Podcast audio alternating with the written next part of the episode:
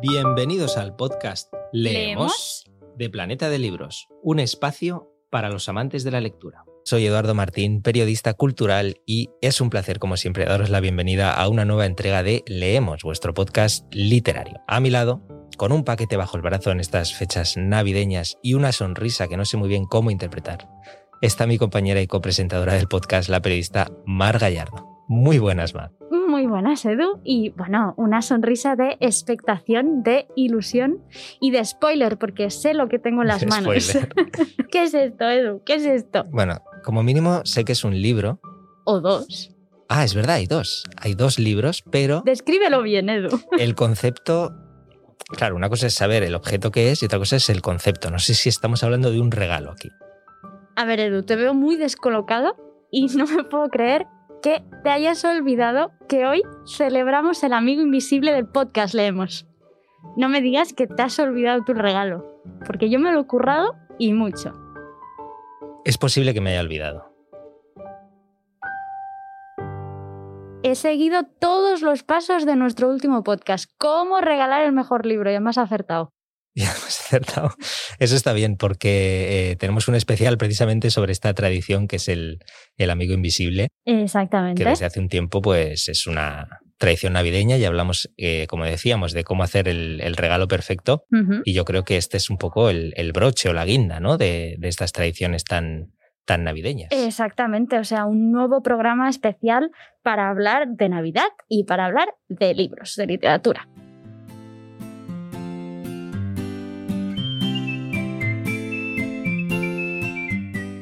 Seguimos pues con esta nueva sintonía para nuestra sección inicial Actualit, una sintonía que nos recuerda, por supuesto, las fechas en las que estamos, unos días emocionantes para muchos, pero también, y ya lo he avanzado antes al principio, bastante estresantes para otras muchas personas. Cierto, a ver, son días, podemos resumirlo, que elevan, digamos, nuestro lado, sacan nuestro lado más emotivo, emocional. Lo que aquí hemos venido a hablar es que en Navidad el mejor regalo es un libro. Por eso de aquí nuestro, nuestro claim, más que un regalo, un libro en realidad.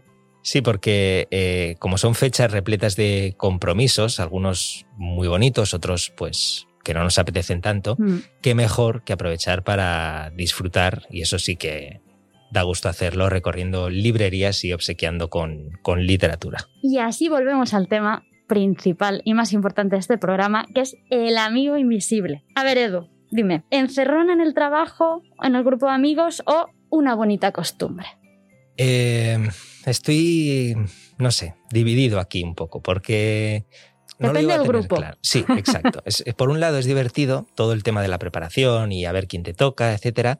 Pero claro, como te toque alguien que ni fu ni fa, o incluso que te puedes hasta llevar mal, Sí, según qué grupos, sí. pues. Es un, marrón. papelón, sí, un papelón que te toca. Pero a ver, hay un poco de todo. O sea, y si nos vamos al lado positivo, no pensamos en los peores casos, yo qué sé, quizás una manera de reencauzar una relación. ¿No te parece? En lugar de, uff, me ha tocado ese, pues quizás la manera de volver a descubrir a esa persona y perdonarte con ella. Vamos a resumir un poco de qué se trata esta tradición del amigo invisible. Es una tradición en la que se reparte entre los participantes, importante, una papeleta.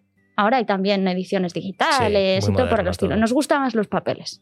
Con la, sí, con la letra horrible, que no se entiende quién te ha tocado. Eh, en estos papeles escribimos previamente los nombres de todas las personas que juegan, que participan en esta tradición. Esta papeleta es secreta y el nombre que aparece en ella será a la persona a la que le toque, nos toque hacerle el regalo. Es decir, tú sabes a quién regalas, pero no sabes quién te regala a ti. Aunque hay versiones, hay que decir, del amigo invisible que vas dejando pistas. ¿Sabes que tengo un recuerdo muy bonito de esta tradición? Ah, ¿sí? Sí. ¿Cuál? En el colegio, hace no tanto, en el colegio. eh, No tanto. Que aquí el jovenzuelo. Normalmente, pues regalabas lo que pillabas. No sé, algo que tampoco te pensabas mucho. Pero hubo una vez que un amigo me regaló las dos torres del Señor de los Hombre, y allí nació tu gran pasión por Tolkien. En realidad ya había nacido y en realidad ya tenía ese libro. Lo tengo de hecho repetido por este momento. Me encanta. Pero fue como. Lo guardaste. Claro, claro. Fue como se lo ha currado. Maravilloso. Y lo tengo grabado eso.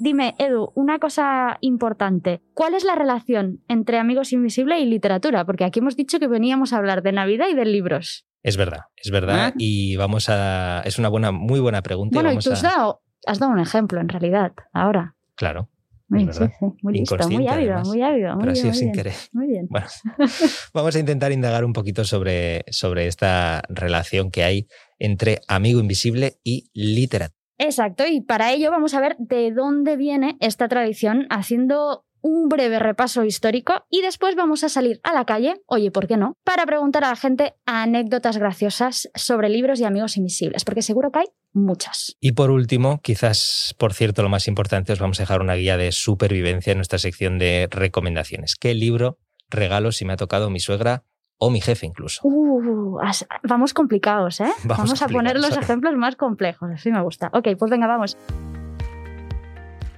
Lo primero, Mar, hemos dicho hacer un recorrido histórico. ¿De dónde viene esta tradición?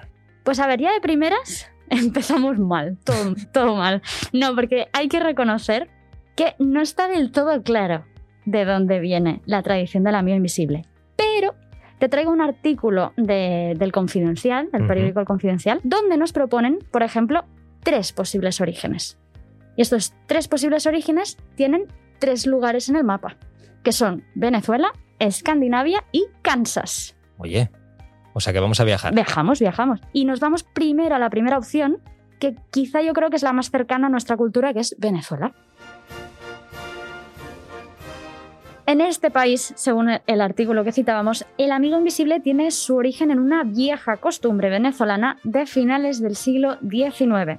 Las mujeres venezolanas, casadas o comprometidas, por aquel entonces no debían tener amigos, sino compadres, por aquello de la rigidez moral, machismo, todo esto. O sea que surge la tradición para poder hacerse regalos y preservar, entre muchas comillas, el honor de la mujer. Exacto, más o menos. Eh, se reunían, en este caso, un grupo de amigos y amigas para realizar un intercambio de regalos secreto. Entonces a esto se le llamó compadre de papelito o compadre secreto de papelito. Posteriormente, esta tradición pasó a llamarse amigo secreto y se extendió de esta manera a países vecinos a través del intercambio social. Oye, pues me, me parece muy interesante y sobre todo el concepto compadre de papelito, compadre secreto De papelito. Me ha encantado. Vamos a escuchar la segunda opción que habíamos dicho Escandinavia, ¿verdad? Sí, pues esta además es que es muy bonita y tiene que ver con los duendecillos de Papá Noel. En Escandinavia la tradición se denomina Julklapp. Siempre me tocan a mí los palabrejos. Lo has pronunciado muy. Lo haces aposta. Eh, es Julklapp es una palabra compuesta de Jul, que significa Navidad, y clap, que significa golpecito. Según el reportaje que leíamos de El Confidencial, en estos países los regalos navideños en realidad se reparten de una curiosa manera, porque dan unos golpes en la puerta, la abren y tiran los regalos.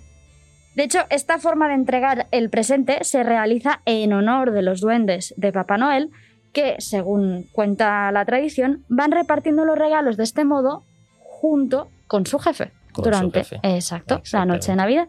Por ahora yo creo que si estamos hablando de duendes, me parece más lógico el primer origen posible. Sí, aunque este es muy bonito. Pero sí, hay como hay duendes, nos gusta. Nos- exactamente. Y la tercera opción, eh, nos íbamos a Kansas.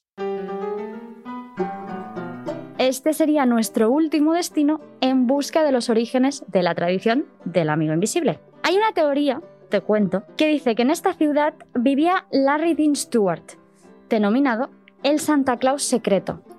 ¿Y por qué?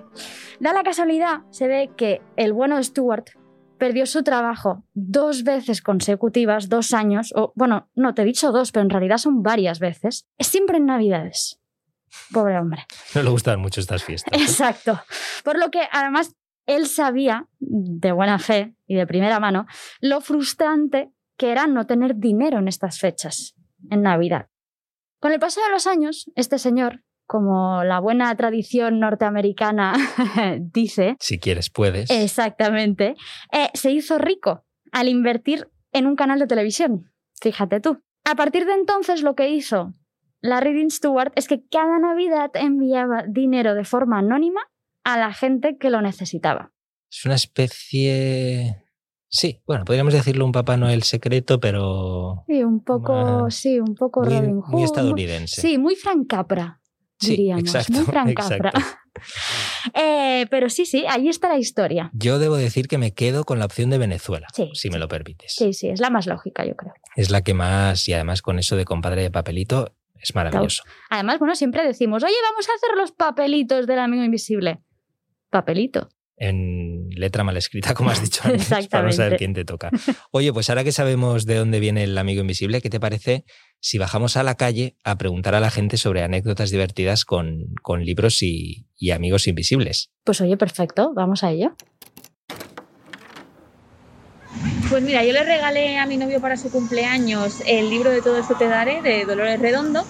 Y bueno, lo curioso es que yo se lo regalé porque había oído hablar muy bien de esta, de esta autora y de repente fue el que se enganchó, empezó a recomendarme libros a mí también, así que nada, fue súper bien el regalo, descubrió también la trilogía de, Bazna- de Baztán y, y nada, encantados los dos con los libros que nos los vamos dejando.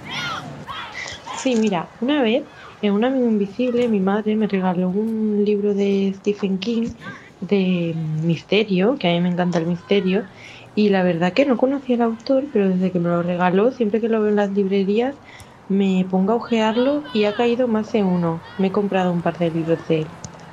Mira, hace poco me, me regalaron por el amigo invisible un libro que se titula Siria, el país de las almas rotas. A mí me fascinó. Es una lección de periodismo y de corresponsalía de guerra. Nada, lo recomiendo encarecidamente. Venga, un abrazo a todos. La última vez que recibí un regalo de mi amigo invisible fue una increíble sorpresa porque fue un libro de Lovecraft. Fue terrible libro. Pues mira que yo nunca he tenido suerte con esto de los amigos invisibles y de hecho casi nunca he jugado. Pero una vez un amigo me regaló un, un libro que se llama El largo camino a casa y la verdad estoy muy agradecido. Ay, bueno, sí. Descubrí el mundo del cómic gracias a un regalo, que fue una historieta argentina de ciencia ficción titulada El Eternauta, que trata de una invasión extraterrestre por medio de nieve tóxica, aunque se pueden hacer otras lecturas. Es bastante famoso. Y a partir de ahí, pues empecé a eh, interesarme por el mundo del cómic. Nunca me había sentido especialmente atraída, pero descubrí un mundo fascinante gracias a este regalo. Pues mira, ahora que lo dices te voy a contar una anécdota bastante graciosa y es que eh, hace un par de años mis amigas saben que me gusta mucho la ilustradora moderna de Pueblo, que es una chica catalana que se llama Raquel Córcoles y bueno, yo era como la eterna soltera empedernida del grupo y siempre teníamos como mucho, mucho cachondeo con, con los chicos que conocía. Entonces, Moderna de Pueblo tiene un libro que se llama Los capullos nos regalan flores, que analiza cada tipo de hombre, um, un poco jugando con los prototipos de hombre que te puedes encontrar en tu vida de soltera o cuando quieres buscar pretendientes o novios. Entonces eh, les dije que si esto era algún tipo de indirecta, porque como que ningún chico que elegía les, les gustaba y, una de mis amigas para un amigo invisible, el, el de Navidad que hacemos todos los años, me regaló este libro.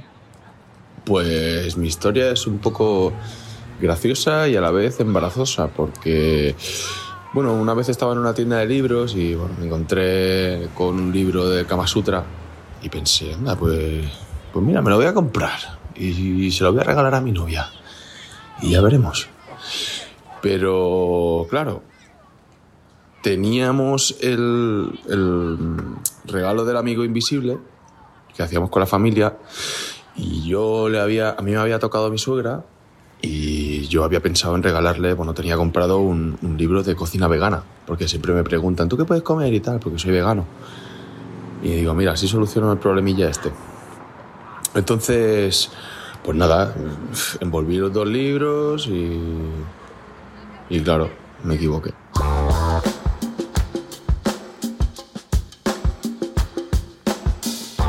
Qué bien, cómo nos gusta cuando participan los oyentes. Muchísimas gracias a todos por, por pasaros por Leemos. Y tras este bonito repaso por la tradición, que a veces, ya lo decíamos antes, es- puede ser un mal trago, llega el momento de que os pasemos el manual de supervivencia para compromisos navideños. Porque vamos a recuperar esas, esos dos ejemplos complejos, complicados que poníamos al inicio, que es ¿qué regalo si me toca en el amigo invisible mi jefe o mi suegra? Dos típicos tópicos allí donde los haya. Y por supuesto para los dos, un libro. Exacto. Así que vamos con nuestras recomendaciones.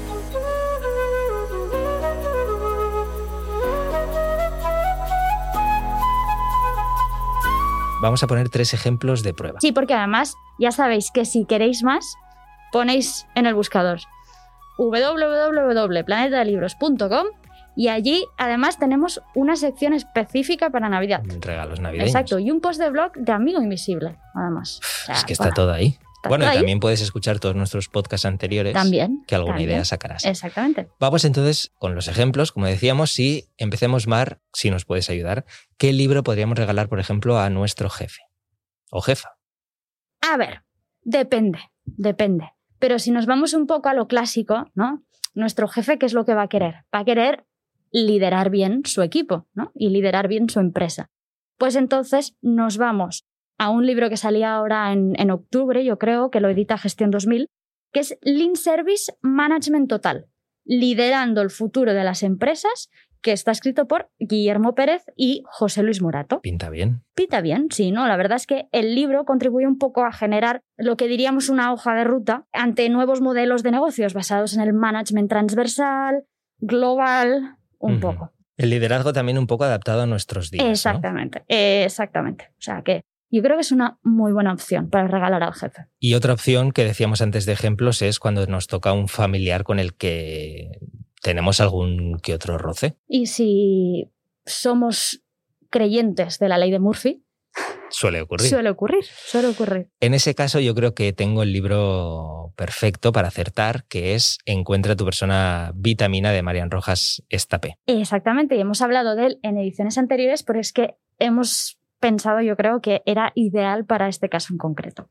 Sí, porque eh, es un libro editado por Espasa que se centra en algo muy humano, que es el hecho de que las relaciones familiares y, y sociales forman parte de la propia naturaleza humana. Estamos diseñados para vivir en, en familia, en sociedad, relacionarnos y querernos, y nuestra felicidad va a depender en gran medida de esa capacidad que tengamos para mantener pues, buenas relaciones con, con todos aquellos que, que nos rodean. Exacto. Muchos, además, hoy en día, pues podemos arrastrar heridas emocionales que precisamente te impiden conectar con, de forma sana con tu entorno y encuentra tu persona vitamina, pues lo que busca, y además tan bien explicado como hace siempre Marian Marian Rojas. Rojas, lo que busca es eh, que intentes comprender mejor pues el- el- los vínculos ¿no? con tus padres, con tus hijos, con tu pareja, con tus amigos, con tus compañeros de trabajo incluso, y eh, al mismo tiempo entiendas la, la historia emocional propia. Exactamente, así le presentarás a esa persona qué es la oxitocina. Y vamos a dejarlo aquí. Eh, pero oye, una cosa, ¿y si en el amigo invisible, en este papelito, cuando lo abrimos, nos sale un súper amante de la literatura? ¿Cuál es la co- recomendación? Con un amante de la literatura yo creo que la respuesta la tengo clarísima ahora, que es cualquier obra, por ejemplo, de nuestra queridísima Almudena Grandes, que falleció hace muy poco y ha dejado un, un enorme vacío, la verdad. Un enorme vacío que no podemos hacer más que intentar llenar con sus palabras, con sus libros.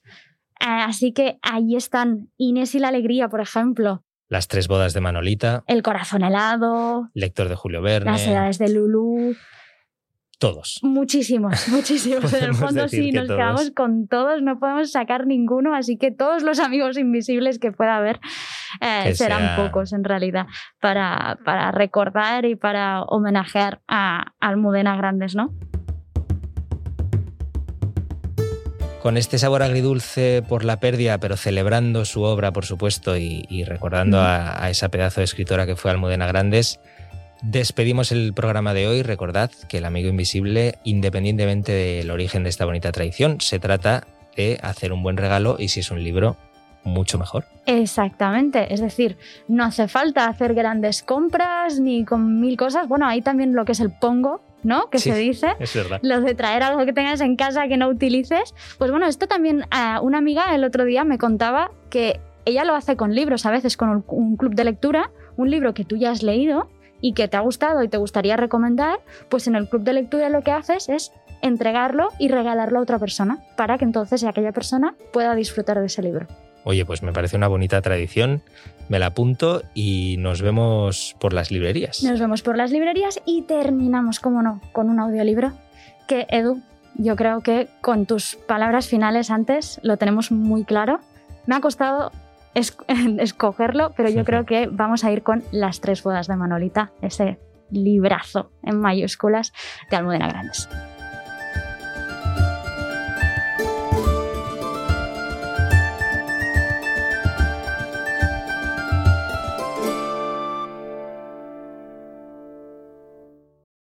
En los buenos tiempos, las jovencitas se casan por amor. En los malos, muchas lo hacen por interés. Yo me casé con un preso en los peores, por dos multicopistas que nadie sabía poner en marcha. Tenía 18 años, y hasta que a mi hermano se le ocurrió complicarme la vida, ni siquiera sabía que existieran máquinas con ese nombre. ¿Pero tú estás tonto o qué? Le interrumpí a voz en grito. Sí, hombre, como si no tuviera yo ya bastantes. Problemas, iba a decir. Pero Toñito se levantó de un salto para sujetarme la cabeza con una mano mientras me tapaba la boca con la otra. ¡Que no chilles! susurró, con tanta violencia como si pudiera triturar cada sílaba entre los dientes. ¿Tienes una idea de la cantidad de policías que puede haber ahí abajo? Asentí con la cabeza, los ojos cerrados, y me fue soltando muy despacio. Tú sí que estás tonta, Manolita. Señor farolero que enciende el gas, dígame usted ole por caridad, por caridad. La voz de Jacinta, un pito agudo, ligeramente desafinado, cuya principal virtud consistía en dar a las bailaoras del conjunto la oportunidad de recogerse los volantes con una mano y enseñar las piernas mientras taconeaban como si tuvieran alguna cuenta pendiente con las tablas. Resonó entre nosotros con tanta nitidez, como si fuéramos invitados del comisario de centro, que siempre contaba con una mesa reservada al borde de las candilejas, justo debajo del almacén de vestuario donde las chicas tenían escondido a mi hermano. Un instante después, se abrió la puerta y Dolores, la sastra, las tijeras columpiándose en la cadena que llevaba siempre colgada del cuello y un dedal de plata encajado en el dedo corazón. Asomó la cabeza con las cejas levantadas, los labios tensos, una expresión de alarma que Toñito deshizo enseguida, moviendo al mismo tiempo la cabeza y las manos para indicar que no había peligro. Cuando se marchó, Jacinta repetía por última vez el estribillo. Ay, ole con ole ole. Pero ninguno de los dos movimos un músculo hasta que estallaron los aplausos. Escúchame. Solo entonces mi hermano, que se sabía el espectáculo de memoria, volvió a hablar. Lo único que te pido es que me escuches. La habitación, cuadrada, espaciosa en origen, estaba dividida por dos cortinas sucesivas de trajes de flamenca una marea de flecos y volantes de todos los colores que colgaban de las barras de metal fijadas a las paredes. En la mitad más próxima a la puerta, donde Toñito me estaba esperando cuando llegué, solo había una mesa y una silla, la oficina en la que Dolores llevaba la contabilidad de los trajes que iban y venían del tinte, las cremalleras que se estropeaban y los zapatos que necesitaban tapas o medias suelas.